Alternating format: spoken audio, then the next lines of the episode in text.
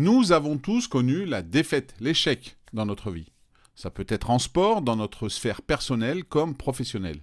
Et en fait, la gestion de cette défaite peut nous aider à aller plus loin dans le succès et la croissance personnelle.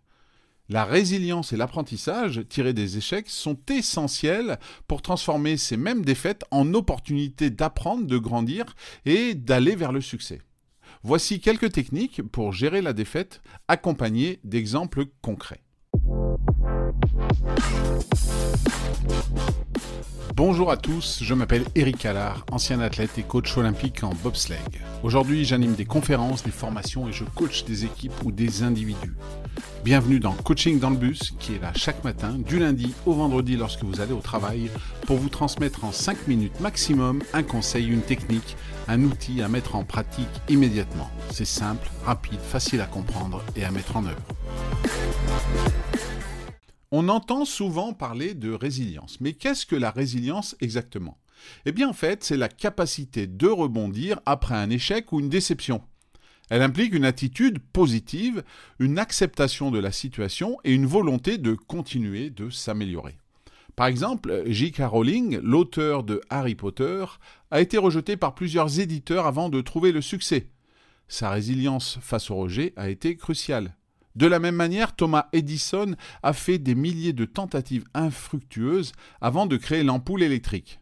Sa célèbre citation Je n'ai pas échoué, j'ai juste trouvé dix mille façons qui ne fonctionnent pas illustre sa résilience. Enfin, Michael Jordan, pour citer un exemple sportif, qui est l'une des plus grandes stars du basketball, a en fait été évincé de son équipe de lycée. Mais cela ne l'a pas empêché d'utiliser cet échec pour alimenter sa détermination. Comme vous le voyez, nous avons tous à un moment ou un autre eu des échecs.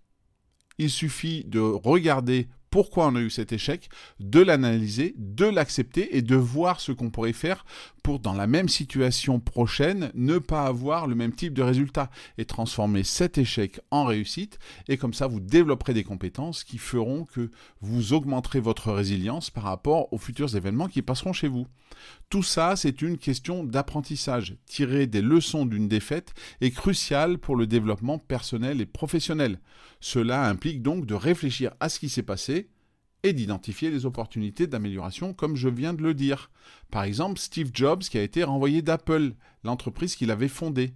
Il a utilisé cette expérience pour créer une autre société et revenir plus fort quand Apple l'a rappelé quelques années plus tard.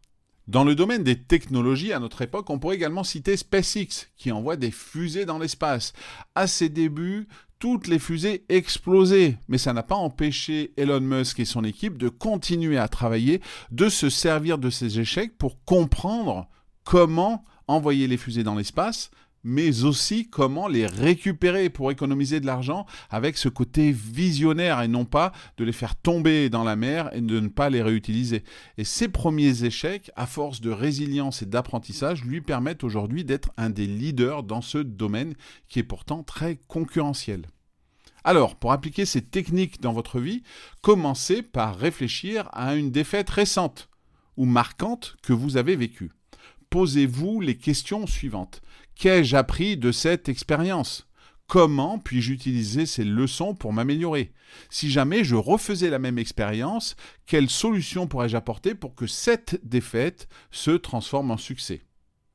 Ensuite, engagez-vous à adopter une attitude résiliente. Cela peut impliquer de parler de vos défis avec un mentor ou un ami de confiance, de tenir un journal de vos pensées et sentiments, de votre manière de réfléchir, ou de pratiquer la méditation pour maintenir une perspective positive, quels que soient les résultats liés à votre objectif. Voilà, c'est tout pour aujourd'hui. Si cet épisode et ce podcast vous ont plu, n'hésitez pas à lui donner 5 étoiles sur votre plateforme d'écoute préférée, à le partager et en parler autour de vous. Je vous souhaite une bonne journée et je vous dis à demain.